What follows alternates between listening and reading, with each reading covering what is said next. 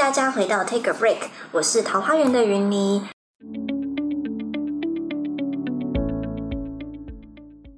上一集林宗宏教授与我们分享了他如何走出实验室观察并且研发的一些过程。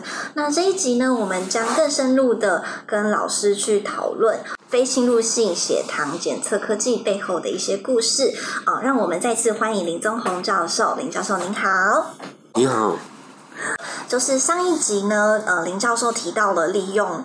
静电摩擦自体发电结合汗液检测血糖的一个技术，那这听起来跟最近在台湾学界比较风靡的一个就是呃仿生学十分有相关。那仿生学其实呢，我跟大家介绍，稍微简单介绍一下，仿生学呢，它本身就是一个跨领域的科学哦。它举凡其实生物、材料、工程、医学或机械，这些其实都是仿生学会所需要应用的。到的一些领域，那我自己本身呢，接触到仿生学这门学科，其实是在大学时候的通识课。那当时的通识课的老师呢，是举了一些例子，比如说像鲨鱼皮，他可能去研究一些它的结构。然后呢，就把它应用到可能是制作泳衣，让选手可以在水中可以减低阻力这样子。那不知道说从林老师的研究中，是不是也有一些其他关于仿生学的一些运用？可以请老师跟我们简单举一些目前有趣的呃研究案例分享吗？是首先要先打个预防针，就是我在仿生学上的研究也算是就是初学者，初学者对，所以。呃，我也正在学习当中，但是我觉得，不过正是因为这样子，可能我们的想法呃进来都会比较不一样，也可能或许有有有有一些比较好玩的东西，对对对对对。那我们我我个人的认知是，仿生在我们实验室做有两个面向，一个就是结构。就包含像您刚才提到的这个鲨鱼皮的结结构，那譬如说我们实验室结合的研究，其实是我们想要让一个固体跟液体接触后，它可以很有效的分离。那我们发现说啊，鲨鱼皮这个结构的确就可以提供这样一个效果。那所以在我们所利用这样的一个呃呃基础所研发的这个发电的东西啊，它的效能就会好很多。是对。那另外一个当然就是说，在结构上，我们还有利用蛇皮。蛇皮，对，蛇皮可能我们的刚开始的想法很好玩，就是我们只是在想，为什么很多名牌包包都会用蛇皮？对，蛇皮或鳄鱼皮。那难道它只是因为稀有吗？比较稀有，还是它真的是有它的意义在？譬如说，可能比较坚固。嗯。嘿，那因为我们的呃呃研究里面有一块是，就是靠利用。呃，物质之间彼此的做接触分开，是。那如果是固体跟固体，其实它常常会产生耗损的问题。能量耗损？呃，表面的材料耗损，对对对，就像你感觉两个东西磨一磨，应该表面就会被磨掉一些东西。比较软的那个就会掉了漆，对对。那我们就在想，哎，蛇皮有没有机会是拿来做我们的应用？嗯，就是说平常那么多人喜欢拿它做一个。永久性的代表可能是有它的意义的。那我们查，其实传统的仿生上没有太多人去用蛇皮去做这样子一个性质的呃宣称。是。但是在我们的呃研究中，我们就发现说，哦，蛇皮光是它的结构，它其实就有呃提供这个比较抗磨损的特性。那甚至它的组成其实就跟我们的头发比较一样，它其实是比较坚硬的一些角蛋白组成的。所以它的确是有它的道理的，所以下次如果有机会。有女性朋友想说，哎，就是可以说服老公是说，哦，买这个包包其实会用比较久，这个很重要，请老师多讲一些，因为就是可能大家的先生可能都是工科背景的人，如果有一些科学理论的佐证，说我真的可以用比较久，然后原理可以讲出一套很厉害的说辞，对对对对，所以老师的意思是可以还有这样方面的好处，对对对，但当然这个比较好玩的就是学生是真的去买蛇。蛇皮来做是去哪里批蛇皮？其实三产店就还是有有有在卖，就是买它可能它只吃肉，它蛇皮不会食用嘛。嘿，甚至学生都还有买那个鳄鱼皮。我们接下来就想做鳄鱼皮。那像鲨鱼皮，我们刚才提到有做，也是都是直接买真实的呃样品来做研究这样子。那这个是第一个仿生，我们在我们实验室是有关结构的部分。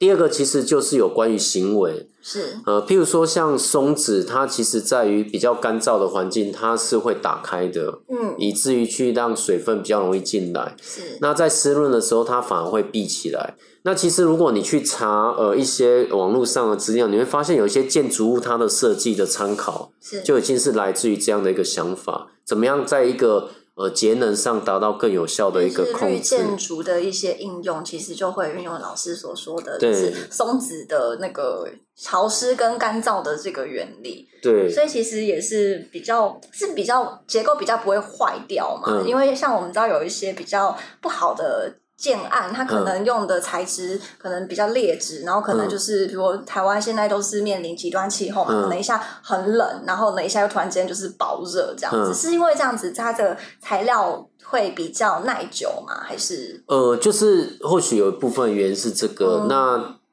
呃有另外一部分原因可能就是在节能的部分。节能分。哦？对对对，它可能就可以在比较热的时候，可以让呃建筑物的某个部分达到比较兼具防晒的功能。对对对对哦原来是这样子。对，那在我们的研究，其实我们也把这样的一个行为，呃呃模仿，然后来做一个很像的这个湿度的感应器。湿度感应器对，就是像因为我们的呃感应器比感测器比较不一样是，呃我们可能是需要一个呃接触分开的动作。那在对于像这样子设计松子的结构，它本身随着湿度不一样，它也会有不一样张开的一个呃呃程度。嗯，那其实都就会让我们设计在上面的感测器，它提供不一样的讯号，等于说我们的东西就可以变成一个兼具这个美观又仿这个松子行为的一个湿度感测器。好疗好好疗愈的感觉。对，就放在桌上的话，对对对对，没错没错，是对对对那很。期待之后，如果老师实验室有开放参观的话，嗯那一定要邀请我们前往参观这个疗愈的，就是松子仿生学的一个嗯科技，这样子。是，好，那再来就是，其实啊，今年度呃，就是二零二零年，全球都因为 COVID nineteen 打乱了原有的生活形态以及习惯，那就是在这样子的一个时机点啊，其实很多人都在讨论远距医疗的一个需求。那其实就是呃，老师原本的就是研究的计划，就是关于那个自体发电非侵入性检测血糖的这个技术。其实因为它可以自己做通过静电的方式发电，所以它其实不会受到比如说区域性供电的一些限制，而且应该是如果未来比较熟成的一个阶段的话，应该是可以到居家使用的部分是非常具有就是前瞻以及竞争力的。那可以请老师可以多谈谈，就是关于这项技术，就是目前以及未来可能的发展的面向吗？嗯我觉得呃，就是您您刚才的这个问题非常好，就是因为呃，在 COVID nineteen 出呃呃，就是这个疫情嗯，呃发生以前，可能大家对于说呃你要有一个很方便的检随随身的检测技术，可能只在于比较还没有那么发达的区域需域。求觉得啊，我就去一下医院，我去医院很方便啊，对只是扎个针，好像好像也还好这样子。所以传统很多呃在做这方面的呃领领域的呃科学家，他们之前只能说，OK，我开发这个或许是给不方便、还没那么发达的区域，像呃呃第三世界或非洲国家。但是这个 COVID nineteen 的疫情呃发生以后，也告诉人类是说，不是你处在一个已发达的呃呃国家区域啊，你可能就是永远都会是一个呃不会有不好状况发生的一一一个状况。对，所以这个的确是让我们的检测技术啊有一个新的一个着力点，嗯我们可以去强调我们的一个呃重要性这样子。所以呃，我觉得我们的确是我们的检测技术比较不一样的是，我们不只有做那个感测器啦，其实因为我们的感测器它本身就兼具发电的功能，对，对，那如目前的阶段，其实我们就是尝试想借由电路的设计，嗯，呃，因为我们的背景其实不是来自于呃这个背景，所以如果我们将来是真的能够做得到这一块的话，那其实是真的有机会在你整个的，譬如说，就算佛一个正常人来讲，他在家里可能是走动的过程、运动的过程，那其实真的是这些检测的东西，它是不需要额外的呃电力的供给。嗯那在就会变成说，在这样的疫情下面，它就更有它发挥的一个空间。了解，所以老师也想要招募一些对于集体电路相关的团队进来，还是说？对，呃，其实其实我们实验室一直在尝试着呃往产业化这块走。嗯。那当然，我们就是也是尝试会呃跟公司做联结合作，但是不过我们最大的愿景还是在说发展自己的品牌。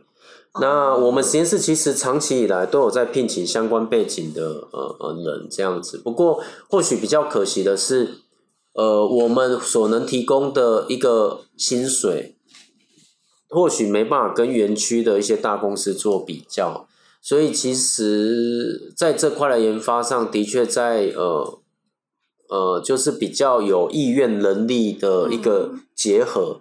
我们是还没有太好的一个，还在寻觅适当的合作对象，这样子。对，应该说我们现在呃可能有，但是它可能比较像是呃帮我们解决一些很基础技术性的问题。嗯，但我们是希望找到。呃，很愿意真的把这个整个脐程，对对对，然后往前推进，比较快速来完成这个目标的。除了那个基础的那种 trouble shooting 之外，更希望可以投入比较多是创新研发的这个角度切入的一些团队去去做合作，会会对于会对于比如说老师刚刚说的实验室的这个想要经营的这个整体的品牌会有更好的。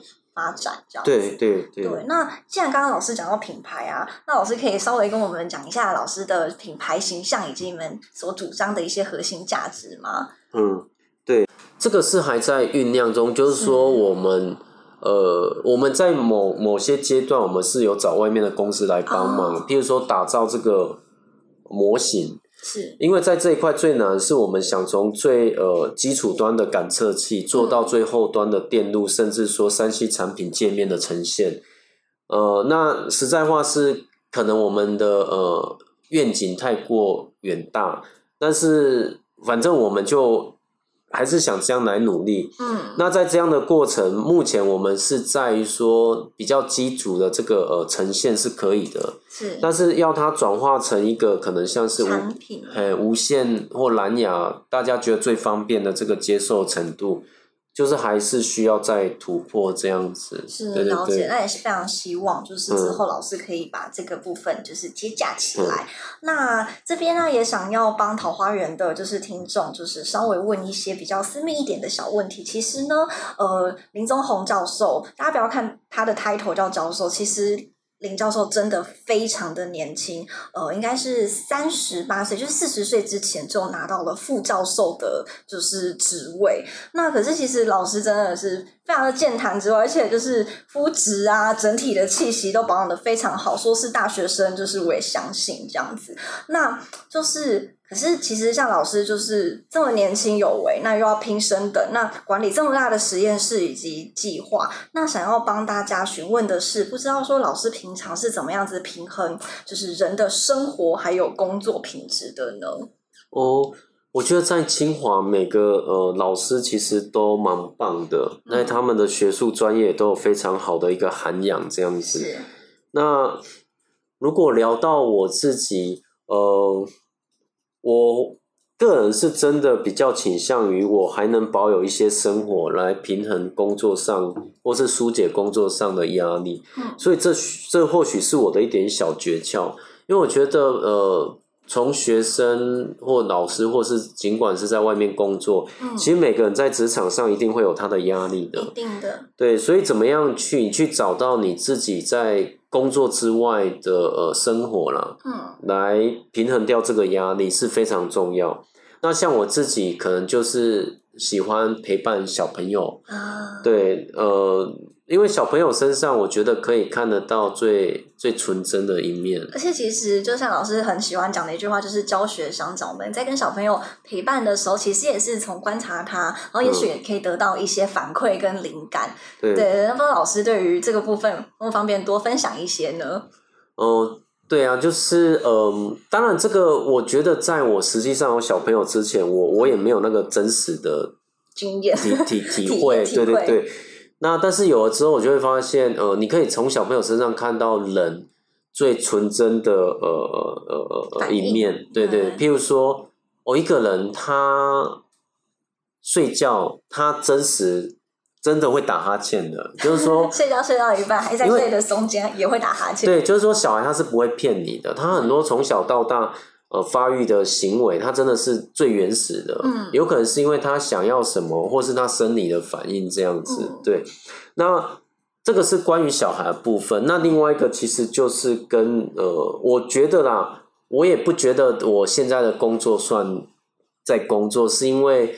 我觉得总是在周遭的同事或是在实验室的学生，嗯，他们总能让我觉得就是呃，不像在工作，哎，就很像单纯的只是我每天来交交朋友，认识新的人，然后知道他关心一下对方目前在做什么，然后有问题我们一起去做一个解决，这样。对对对，因为我们其实也是像刚才提到会。蛮常一起来用餐，嗯，甚至说很一起骑摩托车到新竹市尝尝美食，听起来好浪漫的感觉。对，不管大家觉得新竹的美食是不是只有麦当劳，这个其实方便说一下，你们都是吃哪一些美食吗？东门市场还是？哦，东门市场其实不错，就是后来经过学校的这个帮忙之后。对，那我觉得有时候去吃一顿好的，然后大家聚餐，然后凝聚，也许在餐桌上就可以讨论到一些什么有趣的发想啊，或者是解决掉一些问题哦。那就是呃，其实呢，就是今天跟老师交换名片之后，发现啊，老师其实现在啊是清华大学呃国际产学营运中心产学企划组的一个组长。那其实近年来呢，嗯，其实各大台湾的大学研究机构除了重视科学期刊论文发表之外，其实科技部就是其实呃公部门也非常的鼓励许多教授把实验室的学术的研究投身创新创业。那呃，我之前呢曾经读过一本书，叫做《老科技的科技史》，其中提到有一个概念是说呢，嗯，产业的研究革命其实不是从呃就是象牙塔研究型的呃学术界衍生的，其实他们觉得呢，学术的模型是没有办法在产业直接复制运用，就是不能从学界这边直接 copy pass 到产业去。那产业的创新其实是由业界、政府还有学术同时进行的一个比较缓慢磨合的一个革命的结果。那呃，想好奇问一下林老师，对于像这样子的论述，或者是呃产学营运相关的一个部分，有怎样子的想法可以跟我们分享吗？嗯，这个论点我是完全同意的。呃，主要是因为呃，产业这件事情它应该是一个很庞大的一个呃行为，嗯，所以它如果没有产学研一起来投入，我觉得它相对在这个呃脐橙的开发上是会比较冗长的，甚至它的呃成功的几率可能会来得更低。这样子，对。那在我自己个人而言。我觉得台湾的呃大学研究机构，当然它在过往的一些呃时间里，譬如说十年内，它或许有一些呃价值定义上的呃呃呃方位不一样。嗯。譬如说，可能在呃前五到十年，其实整个学台湾学术界氛围是比较强调在论文的一个研究。那这当然很重要，但就是说，或许呃不应该。就是一昧的，就是鼓励大家都来投入，因为其实呃每个学院或每个科系，它其实有自己应该扮演的角色。是。那最近这五年，当然就是政府逐渐在平衡，呃，就是可能呃你做产业应用的老师，跟你做基础学术研究的老师的一个呃重要性，其实我觉得蛮好的。嗯。对，那呃，在清华来讲，我觉得我我认我以我工作的呃内容，我认知到其实很多老师的技术都不错。是。那老师其实也不排斥，或甚至也有渴望，呃，想要就是创业。是。那甚至说可能发展成一个成功的一个模式这样子。嘿，那但是这中间的过程，其实有时候会有点痛苦的是因为。呃，在实验室可能只是觉得这个技术是好像可行，嗯，对，但是在呃呃产品化的过程，其实大家所寄望的是，呃，你可能马上就能够进行生产，这些应用是进入那个呃贝塔版的测试啊什么，他们就是会直接想很快，后续它嘣嘣嘣就要做完了。而且其实像像以就是大部分的老师实验室，可能就是以博班的学生带领着研究生一起去做一些研究。学生有时候也许他一心只想着他要毕业，他不一定会投入这么多的去想，嗯，说我这件事情可能最后我想要走到的。是哪一个目标？也许是要到商品化或者是产品化这样子。对，那就是那偷偷问一下，那不知道说林老师有想要投入，就是比如说像是推动或者是直接加入投身创业的行列吗？哦，会啊，会啊。呃，其实呃，我们实验室本来的规划就是呃。会想把自己的东西就是自己发展成一个产品，嗯，因为实在话来讲，就是我觉得那个成就感可能会比你直接把技术卖给一个企业来的。有点像是抚育一个小孩的那种感觉哦。对，但是他当然在这中间的过程，你的挫折感可能也会越大。嗯，哎，不过就是呃，置业嘛，是至少在退休前可能还有。呃，二十几年的时间，或许可以来呃努力看看。可以就是。不过我们近期内比较简单的，就是我们会有，比如说融合我们的技术，嗯，到这个呃清洁产品里面，比如说手工皂，或是慕斯，或是诶，就是这个是。会借由呃清华大学协助，然后呃很快就可以衍生出这个产品这样子。对对对对对。好，那最后我要问林教授一个，就是我们 take a break 的定番问题，就是呃，你认为呢？科技如何带来美好的生活呢？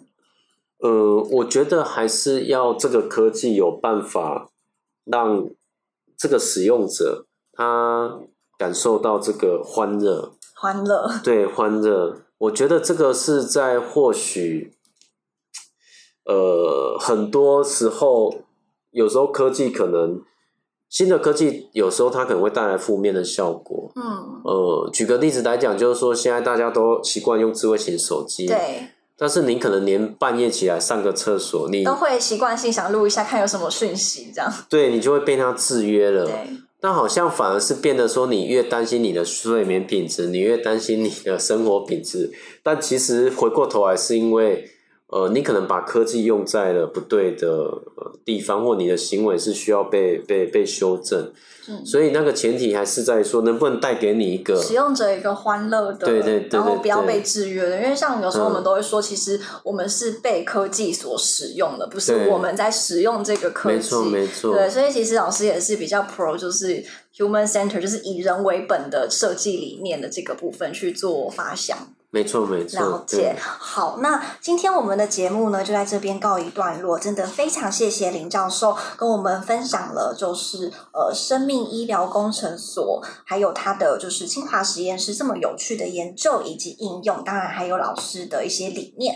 那新竹呢，是一个从日治时期就充满了科技研发动能的一个城市。那包含现在的清华大学、交通大学、呃，工研院的光复院区等，其实本来呢都是日本。本海军第六燃料厂，哦，简称六燃的一个腹地。那其实，在这片土地上呢，就是随着时间推移，经历了非常多令人叹为观止的科技。那其中的故事真的非常值得欢迎大家跟着遇见科技桃花源细细的探索以及分享。